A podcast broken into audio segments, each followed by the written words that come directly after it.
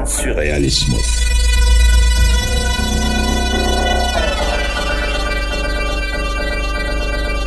Surrealismus. Surrealismus.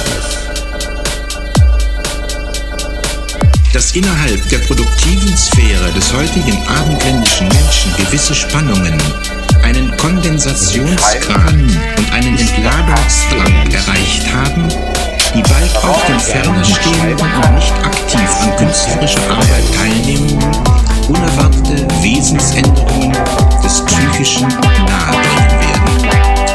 Und äh, welche Veränderungen meinen Sie? Im Vordergrund Stilfragen, im Hintergrund Verwandlungsfragen. Ich schrieb kürzlich, von Homer bis Goethe ist eine Stunde, von Goethe bis heute sind 24 Stunden. So hat das Tempo sich verschärft, das Tempo der Verwandlungen und das Tempo der Gefahren. Sie wissen, die Paläontologie lehrt, dass in bestimmten Phasen der Erdgeschichte die Bereitschaft zu grundsätzlichen Bauplanänderungen eine besonders starke war, zur Anlage neuer Rassen, zu konstruktiven Mutationen. Eine solche Bereitschaft, den Menschen grundsätzlich zu verändern, scheint mir heute vorhanden. Das fühlen viele, das sprechen weite Kreise, nicht nur artistische aus.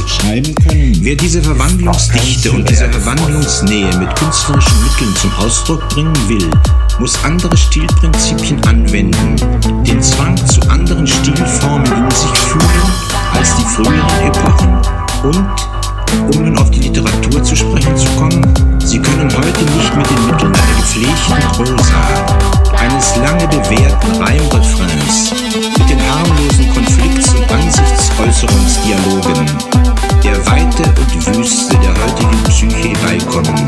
Sie müssen anders schreiben, sie müssen anders sein.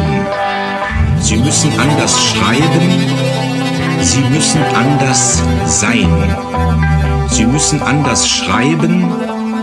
Sie müssen anders sein. Sie müssen anders schreiben. Sie müssen anders sein.